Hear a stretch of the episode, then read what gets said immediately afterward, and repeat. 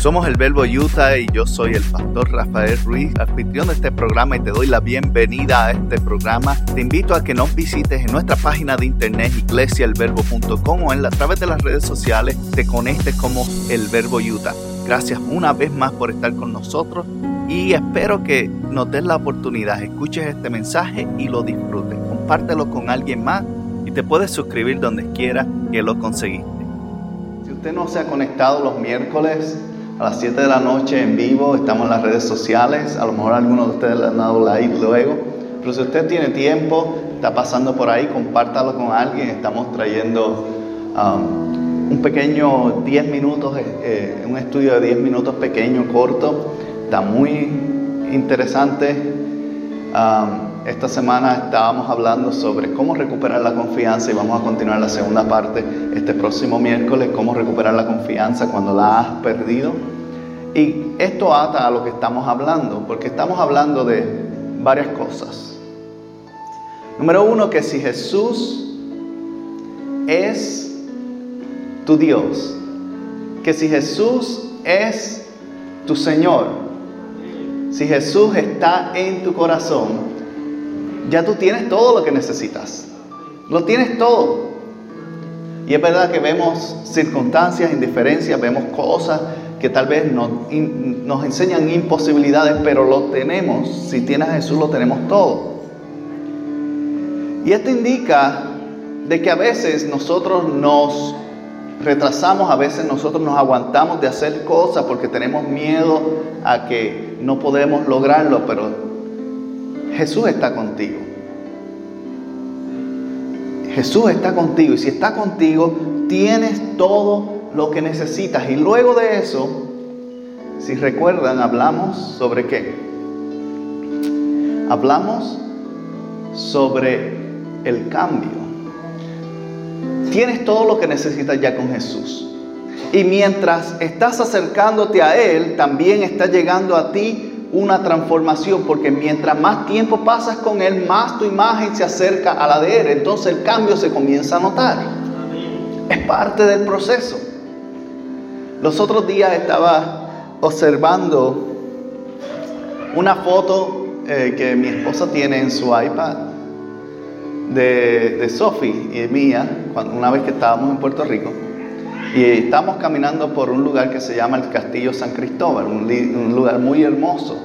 Y yo tenía a Sofía de la mano y, ella, pues muy hermosa, obviamente, que tiene hijos y hijas, sabe esos momentos bonitos que los niños te derriten el corazón. Y estábamos caminando así y ella tomó unas fotos y quedaron casi de magazine, de revista. y la estaba mirando los otros días, fue hace como un año y medio tal vez. Y lo más que me impresionó fue en un año y medio todo el cambio que ella había tenido. La cara está un poquito más gruesita, ahora está más estirada, ahora está más larga, ahora te busca la vuelta para sacar lo que quiere. Y en aquel momento pues era como algo más tierno, más, bonito, ¿verdad? Y, me, quedé pensando en, en cambio, en cómo nosotros vamos cambiando y siendo transformados a través del tiempo. Y a veces no nos damos cuenta porque estamos tan ocupados, estamos tan atareados que no nos hemos dado cuenta del cambio, pero va sucediendo, es natural. Y de igual manera, cuando tú estás ocupado en las cosas del reino de Dios, cuando tú estás haciendo, tú no te das cuenta, pero el cambio va pasando vas creciendo, vas estirándote, vas acercándote, vas confiando más, vas creyendo más, tu fe va creciendo. Porque es parte de, es parte de lo que es el proceso natural de crecimiento cuando estás acercado a Jesús. Entonces lo, lo tienes todo si estás con Él y algo va a cambiar en ti cuando andas con Él. Pero él no nos dejó solos, y esto fue lo que hablamos la semana pasada. Él dejó que un cuerpo, a ti, a ti, a ti, a ti, aquí. Y cuando operamos en unidad, no hay cosa que sea imposible dentro de Dios. Cuando operamos como un equipo, como un grupo, como algo unánime, unidos. Por eso fue que cuando el Espíritu Santo por primera vez llegó, ¿cuál, es la primera expresión que utiliza la palabra? Dice, estaban todos unánimes y unidos. Porque cuando hay unidad las cosas suceden.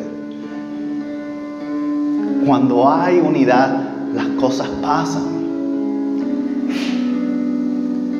Y hoy yo quiero traerte, hoy quiero traerte una clave para que todo esto no sea en vano. Que no sea simplemente que venimos a, la iglesia a pasar un tiempo más religioso, a cumplir con una, un compromiso o a ser parte de un club social. No, de eso no se trata. Se trata se trata de avanzar la misión.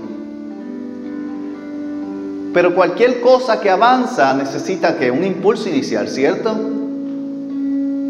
Necesita un impulso inicial. Usted puede tomar un balón. ¿Cuánto le gusta jugar fútbol aquí? Yo sé que la mayoría de los hombres y algunas mujeres también. Claro, esto, esto es unisex. Pero el balón nunca se va a mover hasta que ¿qué? hasta que alguien le dé una patadita, ¿cierto? Si no, no se mueve. Tiene que haber un movimiento inicial. Y no necesariamente tiene que ser un movimiento fuerte, no necesariamente tiene que ser un golpear regio, aunque a veces es necesario. Con un simple toque empieza el movimiento a rodar. Lo que pasa es que nos han nos hemos condicionado a esto, a este estilo de mente, de mentalidad que tiene que ver con la suerte. ¿Cuántos libros se venden hoy día que te dicen, sé millonario en siete días? El que se hizo millonario fue el que lo vendió en siete días, que agarró mucha plata. Pero el que lo compró no le sirvió para nada porque no hay proceso fácil que perdure. No lo hay. Pero si tú quieres algo que perdura, entonces tiene que haber consistencia. Y de eso es lo que vamos a hablar hoy. Cómo tú y yo desarrollamos consistencia en nuestra vida cristiana, en nuestra relación con Jesús. Cómo podemos mantenernos un paso a la vez, luchando primeramente conmigo mismo con mi propia desesperación, con mi propio anhelo de ver las cosas suceder cuando no están pasando. Y aprender a confiar que si doy el próximo paso, Dios va a estar más adelante resolviendo lo que tenga que resolver. Pero mi paso, mi trabajo, mi labor, mi responsabilidad es darle ese próximo pequeño paso para continuar moviéndome hacia adelante dentro de Él. Pero hay veces que es más fácil que sentarnos a descansar o para quedarnos parados pensando, ok, cuando venga la gran visión, cuando venga el gran mensaje, cuando me lleguen los millones, cuando tenga el empleo aquel, cuando tenga la posición esta, entonces voy a hacerlo. Y sabes que la realidad es que si no lo estás haciendo en lo poco, en lo mucho, nunca lo vas a hacer tampoco. Por eso Jesús dijo, si eres fiel en poco, te recompensará lo mucho. ¿Por qué? Porque no vas a estar listo. Requiere de consistencia. Requiere de, de una práctica diaria, de un hábito. Y ya que empezamos a hablar de deportes, para levantar a todos los varones, todos nos admiramos cuando vemos un atleta impresionante, ¿cierto? Especialmente en, los highlights de, de la televisión. Tú dices, wow, ¿cómo él hizo eso? Y una vuelta de bicicleta. O tal vez hizo un, pase milagroso que de momento se entró en la malla. O si vamos a otro deporte, dio un buen golpe en el boxeo. O echó o encestó ese canasto quedando .03 segundos en el, reloj del básquetbol. Y todos nos admiramos cuando vemos esa clase de talento y decimos, wow, por eso es que él le pagan esos millones, por eso es que esa gente está en la televisión. Y yo quiero invertir este pensamiento en ti hoy. Porque nosotros no somos expertos en observar resultados, pero nunca miramos la trayectoria. Y la realidad de muchos deportistas es que lo que uno nunca ve antes de que llegue ese highlight es que ellos pasan 8 o 10 horas practicando ese mismo tiro día a día. Practicando ese mismo tiro, practicando ese mismo movimiento. Se convierte en un hábito, se convierte en algo que es repetitivo, se convierte en algo que continúan haciendo día tras día, año tras año. Llevan desde pequeños practicando eso. Y claro, nos impresiona porque no lo podemos hacer nosotros. Pero la razón por la cual no lo podemos hacer no es porque no tienes el talento, la capacidad, es porque no tenemos la disciplina. Es porque no tenemos ese hábito desarrollado de hacer algo. Dice que el hábito desarrolla al maestro. Si tú quieres ser bueno en algo, tienes que tener un hábito en eso. Muchos de nosotros, yo principalmente, he pasado muchos muchos problemas desarrollando un hábito de mantenerme en el gimnasio. Y se está notando. Por eso me pongo en mi ángulo de frente para que no se vea tanto la cámara de lado. Son bromas. Pero es la realidad. Es la realidad es que no desarrollamos buenos hábitos, pero esperamos buenos resultados inmediatamente y no funciona así. Y hoy yo quiero llevarte una historia en la palabra del Señor de unos individuos que tenían todas las excusas para no mantener buenos hábitos en una mala sociedad, en mala influencia, en un lugar donde todo te impulsaba, la sociedad, todo te impulsaba a hacer lo contrario. Pero cuando tú y yo aprendemos y nos ponemos en nuestro lugar para desarrollar hábitos buenos, para desarrollar esa consistencia, la consistencia es lo que va a desarrollar el carácter de Cristo en ti. Si tú quieres desarrollar el carácter de Cristo en ti, tienes que tener consistencia con Él. Y quiero invitarte a que busques el libro de Daniel. Es una historia muy conocida, a lo mejor la has escuchado anteriormente, pero quiero, quiero hacer varios toques de esta historia, porque son muy relevantes especialmente para lo que vamos a hablar hoy, porque quiero, quiero animarte, quiero sacudirte para que entiendas que el tiempo es ahora para comenzar a hacer esos cambios y esas rotaciones y comiences a practicar consistencia. Y la consistencia requiere de varias cosas. Uno, entender qué es lo que necesitas. Y ya dije que si tienes a Jesús, ¿qué necesitas? Nada más.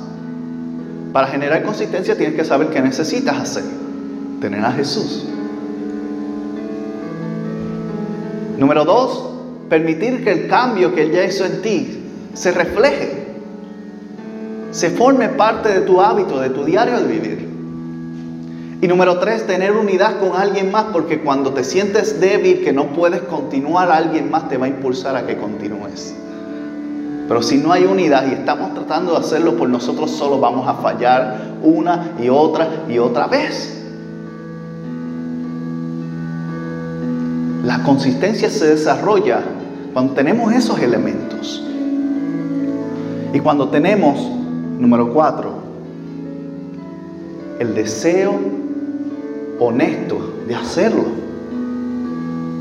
La convicción de decir, no importa lo que los demás están haciendo, yo lo voy a hacer de esta manera. Y quiero invitarte al pasaje que se encuentra en el capítulo 1 de Daniel. Los versos que vamos a comenzar leyendo son el 12 al 15 y después vamos a brincar por varias partes de ese libro para ver lo que causa la consistencia a través del tiempo, porque lo bueno de la Biblia es que te da la historia de, de ciertos personajes, de ciertas personas que vivieron en la vida real de principio a fin. Entonces tú puedes ver cómo comenzaron, cuál fue su proceso, cuáles fueron sus errores, cuáles fueron sus victorias y cómo terminaron. Y hoy vamos a explorar un poquito de eso de la vida de Daniel y sus compañeros.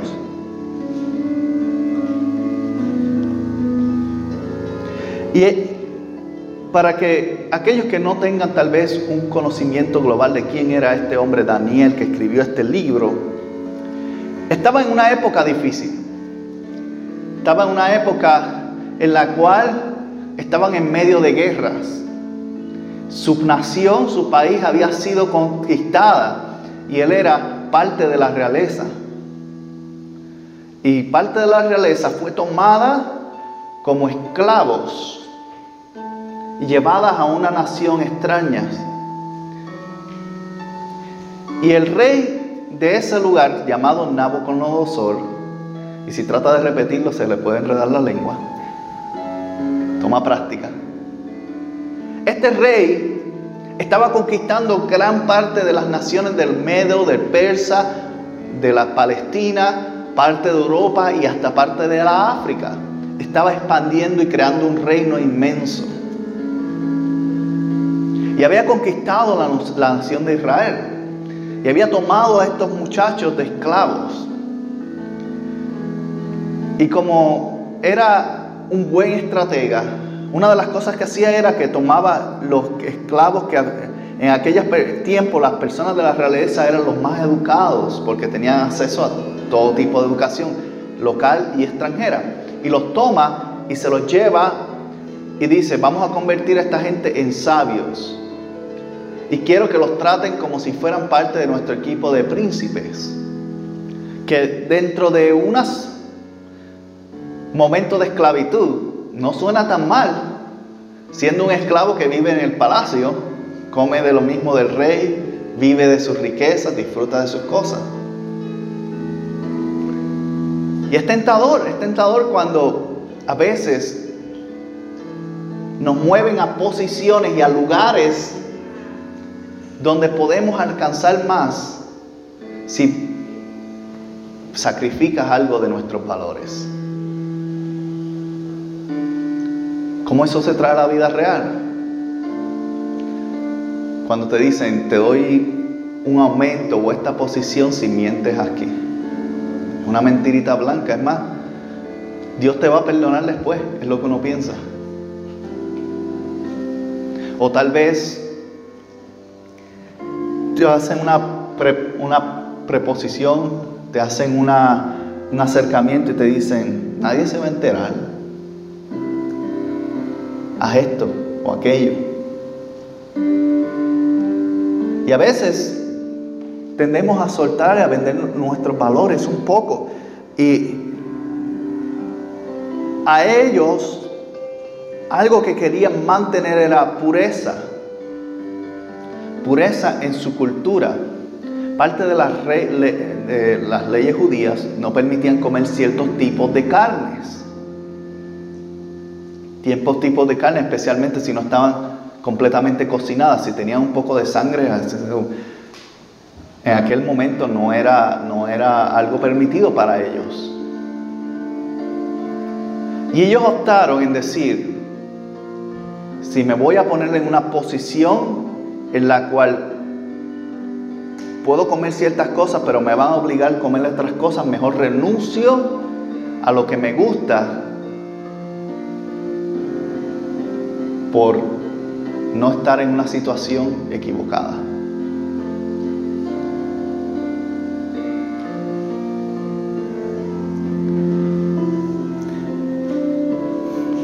Y Daniel fue y habló con uno de los soldados que también era el que estaba encargado de ellos, y le dijo, por favor, haz con tus siervos una prueba de 10 días. Le puso claramente una meta. Se puso, se impusieron algo para seguir. ¿Qué, quiere, qué habla de esto? de mantenerse constantes. Dice, danos de comer solo verduras y beber solo agua. Suena razonable, pero los reyes y los líderes de esa época no eran muy razonables. Si el rey se enteraba de que había desobedecido las órdenes ese soldado, digamos que las oportunidades de ascender eran muy rápidas en ese tipo de trabajo. Porque un día estaba y otro día no. Y dice, pasado ese tiempo, compara nuestro semblante con el de los jóvenes que se alimentan de la comida real y procede de acuerdo a lo que veas con nosotros. Es muy razonable. Hay veces que pensamos, ok, Vamos a empezar con algo muy grande. Voy a hacer este tipo, voy a hacer tres horas de oración diaria. Uf. Voy a salir lleno del Espíritu Santo esta mañana de la casa. Voy a hacer tres semanas de ayuno y oración. Mira, eso no te lo crees ni tú mismo. Si realmente a veces es difícil mantener 15 minutos de concentración pura porque está vibrando el celular, porque estás pensando en qué tienes que hacer, por cualquier razón, porque alguien está haciendo ruido, tienes esa canción en la mente que escuchaste hace un rato y te sigue dando vueltas ahí. Pasa. A veces 15 minutos simplemente de concentración son difíciles. Imagínate completar varias horas. Uno se frustra porque no puede mantener consistencia en algo. Es porque a veces nos imponemos cosas muy altas. Y él fue muy sabio. Daniel le dijo, 10 días. No dijo 10 meses, no dijo un año, dame 10 días. Si en 10 días no ves resultado, haz lo que tengas que hacer. No te voy a discutir.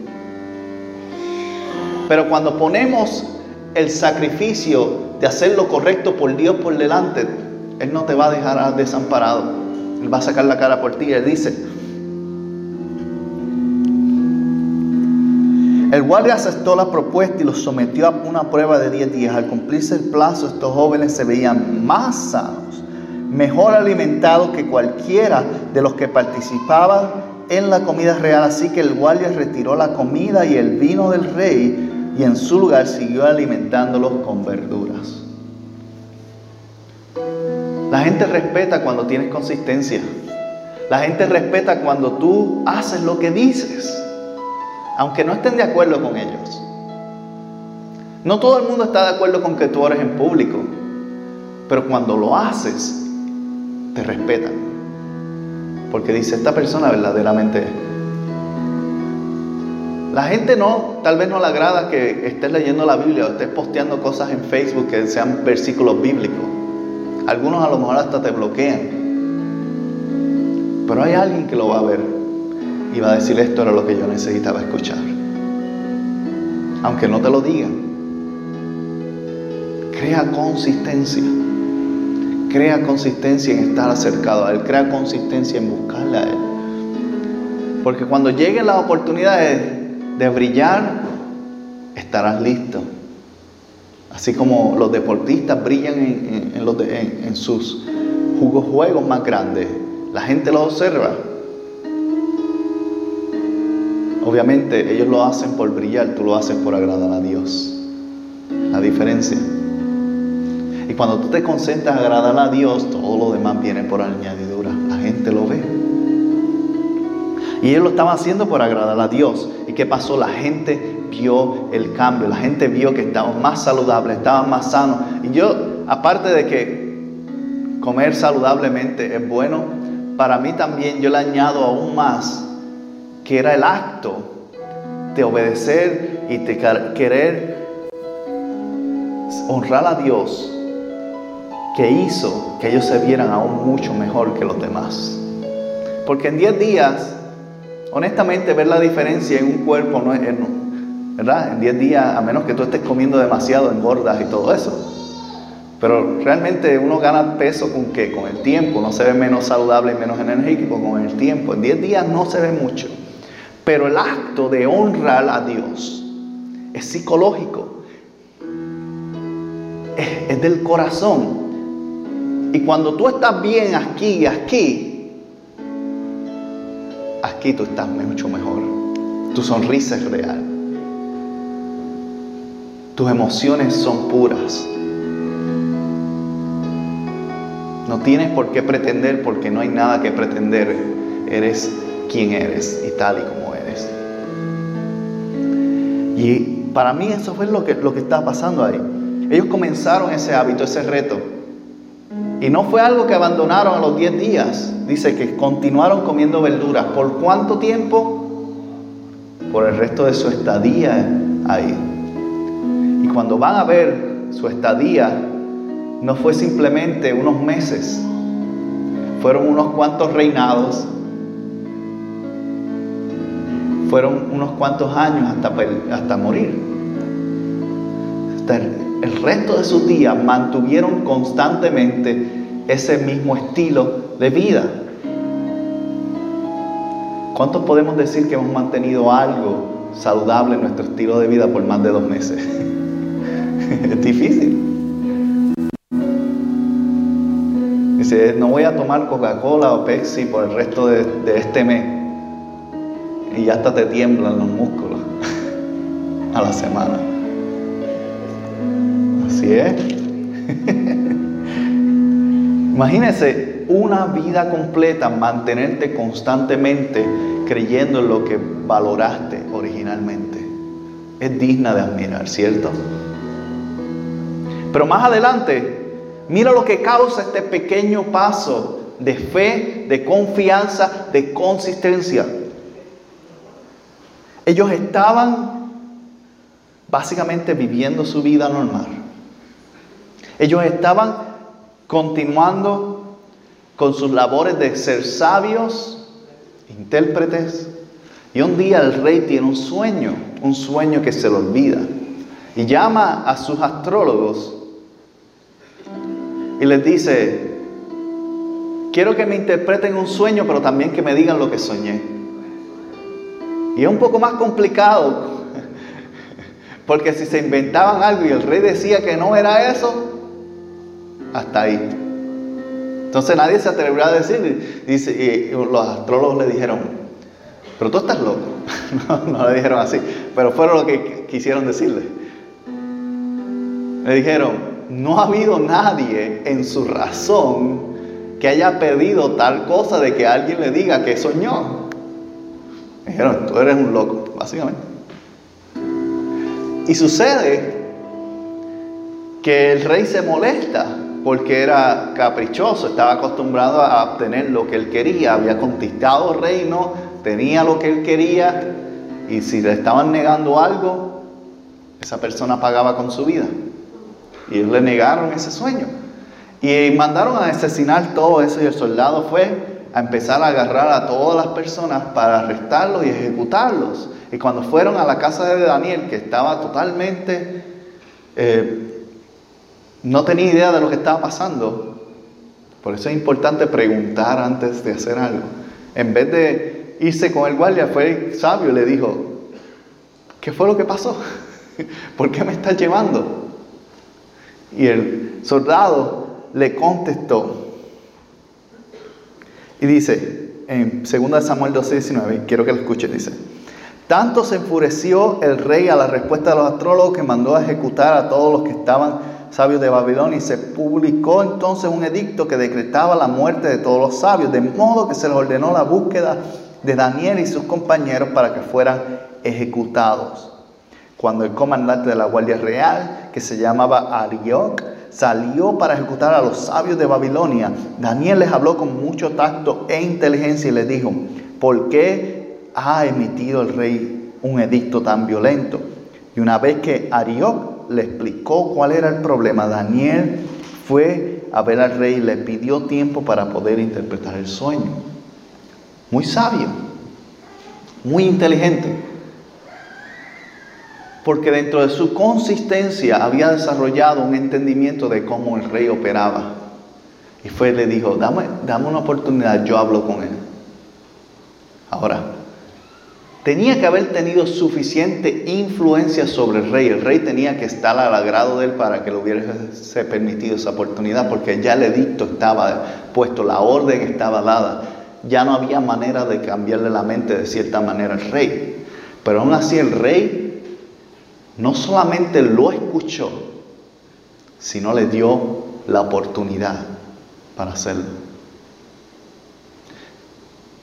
Ahora te pregunto, Tú le das la oportunidad a alguien que viene a pedirte una oportunidad si tú no confías en ellos. Claro que no. Si tú no crees que esa persona puede hacer algo por ti o puede traerte resultados, tú no le das la oportunidad. Pero Daniel recibió esa oportunidad porque, porque tras vez tras vez había demostrado fidelidad, había demostrado ser constante, había demostrado ser de palabra que lo que dice lo cumple. Y el rey le dio la oportunidad y mira lo que sucede.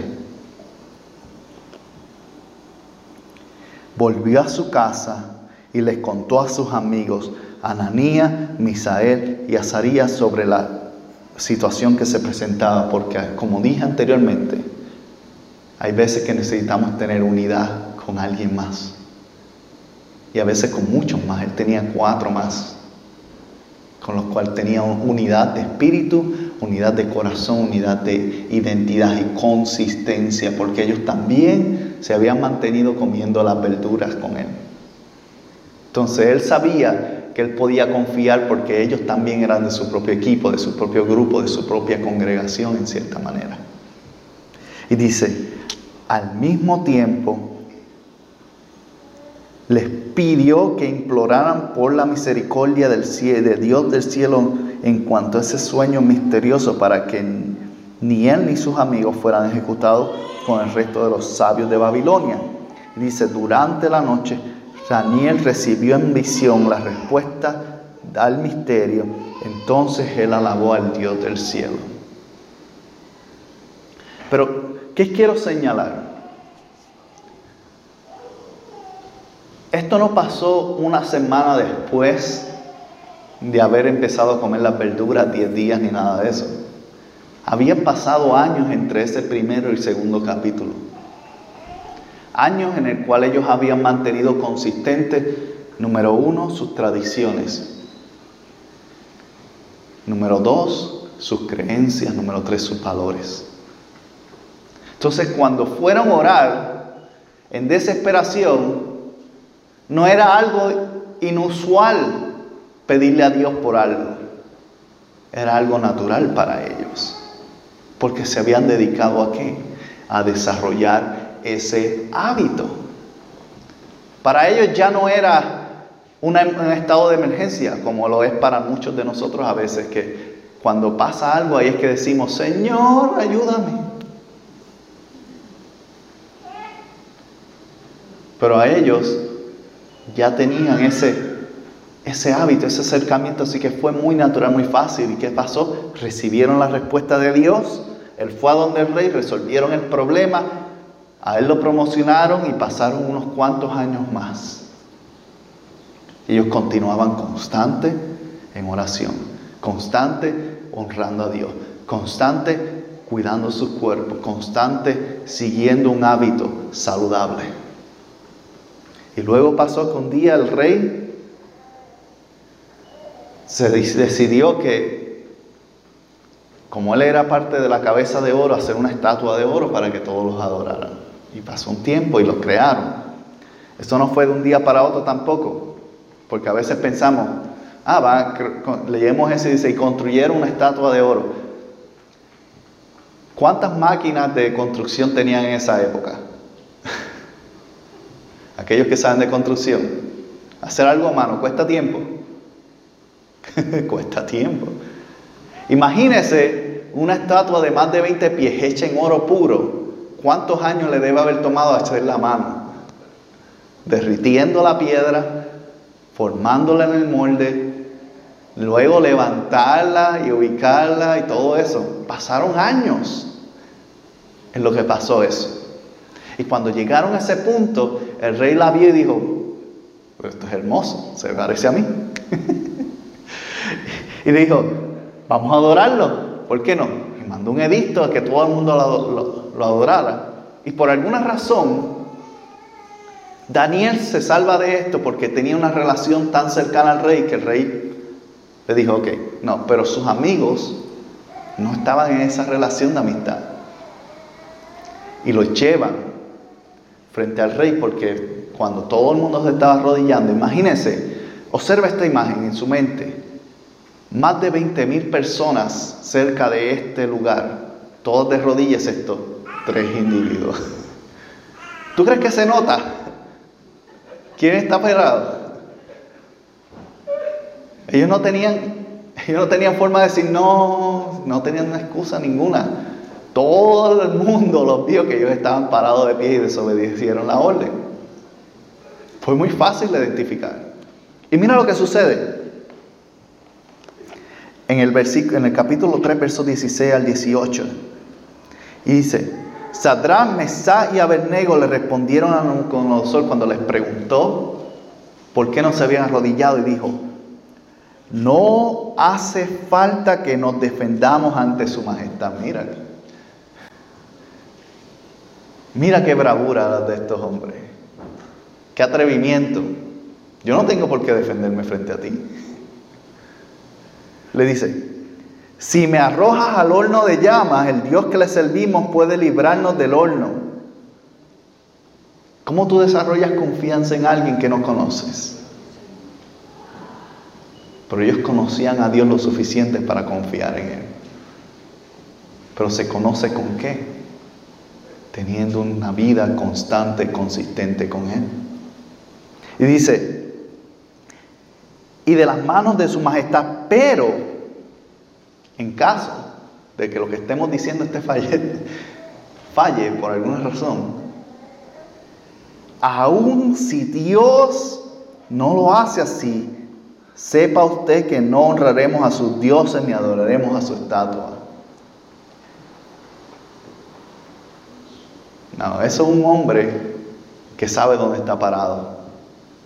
Es un hombre que sabe lo que ha creído. Es un hombre que sabe en dónde están sus convicciones. ¿Están tus convicciones y las mías al mismo nivel de ellos? Que sin importar si el jefe te dice, si sigues orando, pierdes el trabajo. La realidad es que muchos de nosotros ese mismo día se acabó la oración, se acabó.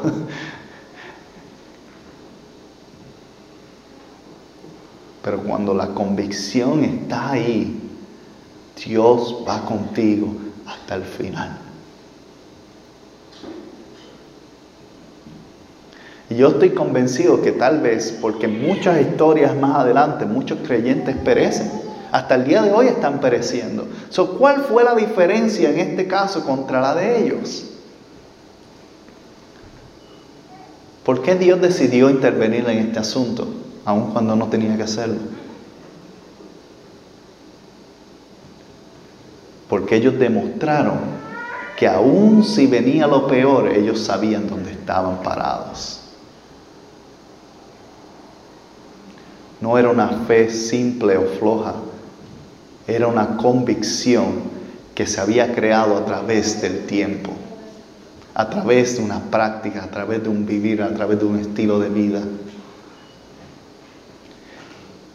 Y lo que yo quiero llevarte a entender hoy es que si tú te convences lo suficiente para crear y desarrollar hábitos de acercarte a Dios año tras año, día tras día, semana tras semana, cuando llegues a una situación en la cual parezca que no hay salida, tú vas a ver la mano de Dios de forma natural, porque ya no tienes que esperar a un milagro, ya para ti es natural, es normal, es tu estilo de vida, es ver la mano de Dios obrando en alguien. Y es muy diferente. Ellos se atrevieron a ver eso. ¿Y qué pasó? Fueron librados. El rey tuvo que entender y el reinado vio lo que pasó y dijo, bueno, este rey, este Dios es real. Y luego pasan años, pasan rey, diferentes reyes.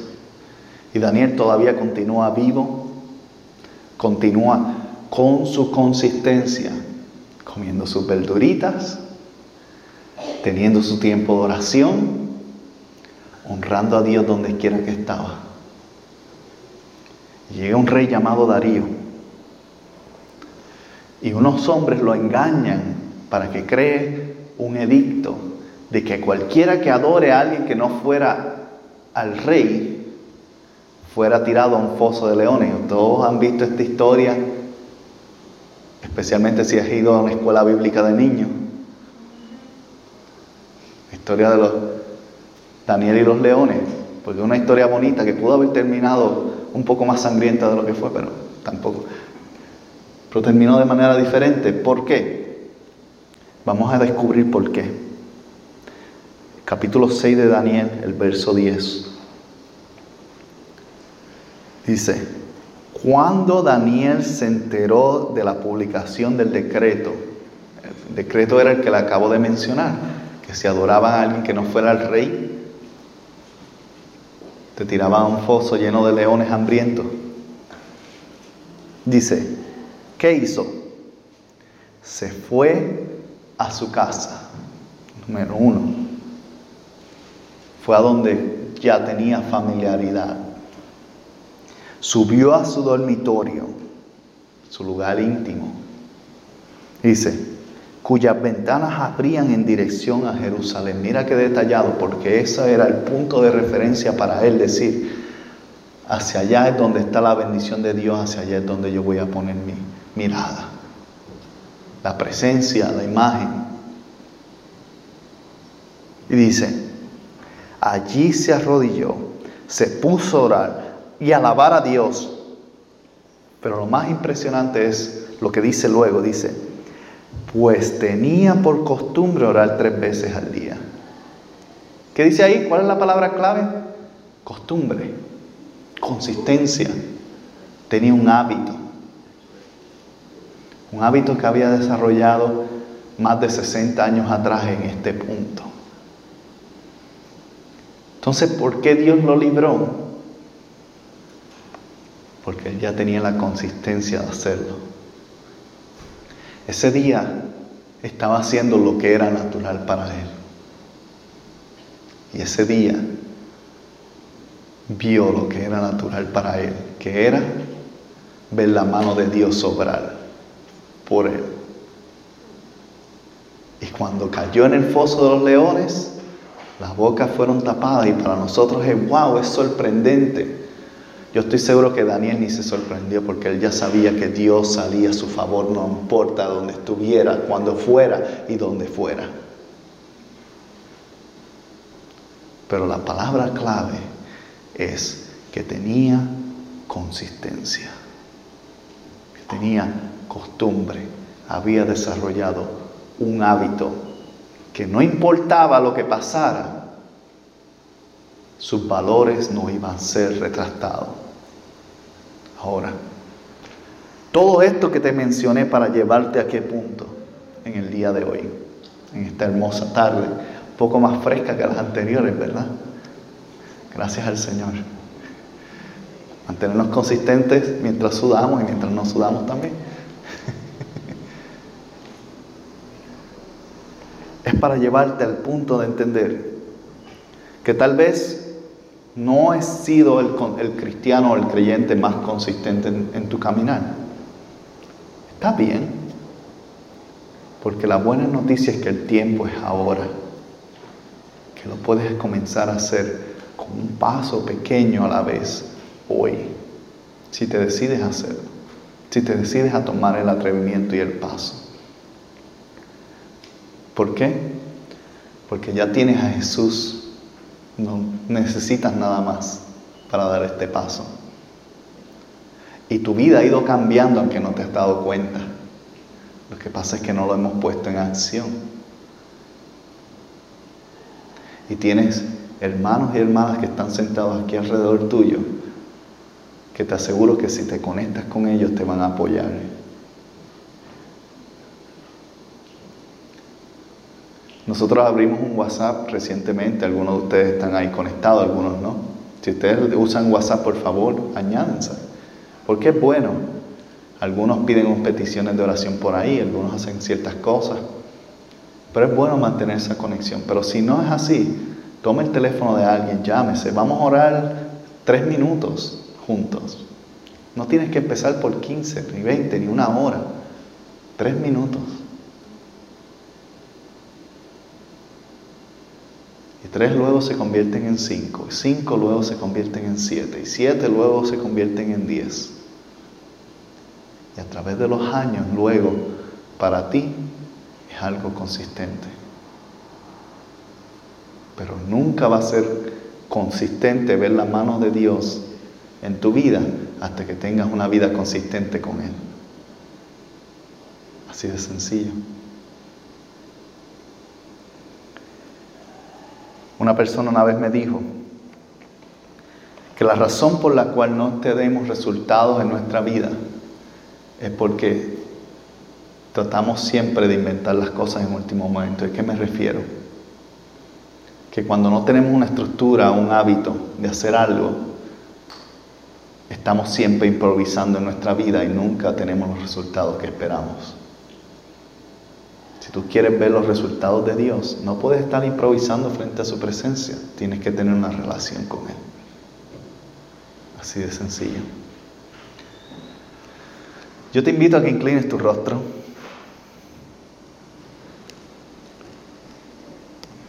Porque como hemos el título de esta serie y lo que hemos estado hablando es que el tiempo de comenzar es ahora, ya, no tienes por qué esperar, tienes todo lo que necesitas ya. Yo te voy a hacer un reto mientras tienes los ojos cerrados.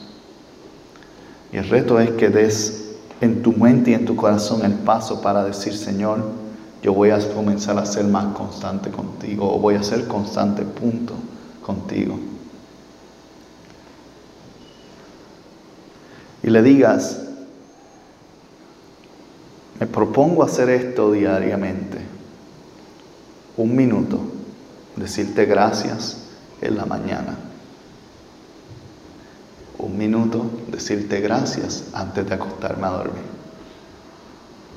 Y si empiezas con ese pequeño paso y logras mantener constancia por 10 días, Así como Daniel hizo con las verduras, 10 días, no te, estoy pidiendo nada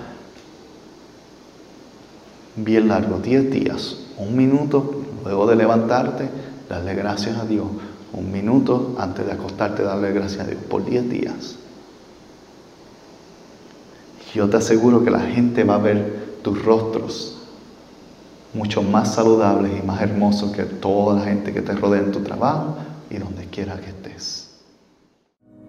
Si te gustó este programa o quieres saber más sobre la iglesia El Verbo en Ogden, Utah, te invitamos a que visites nuestra página iglesiaelverbo.com o puedes comunicarte con nosotros a través de mi correo electrónico pastor@iglesiaelverbo.com o puedes llamarnos directamente al 801-878-6161. Gracias por haber sido parte y si no te has suscrito, recuerda suscribirte y dejarnos también un buen comentario. Puedes suscribirte en iTunes, en Google Play o donde quiera que conseguiste este programa o podcast. Muchas bendiciones para todos y nos veremos la próxima semana.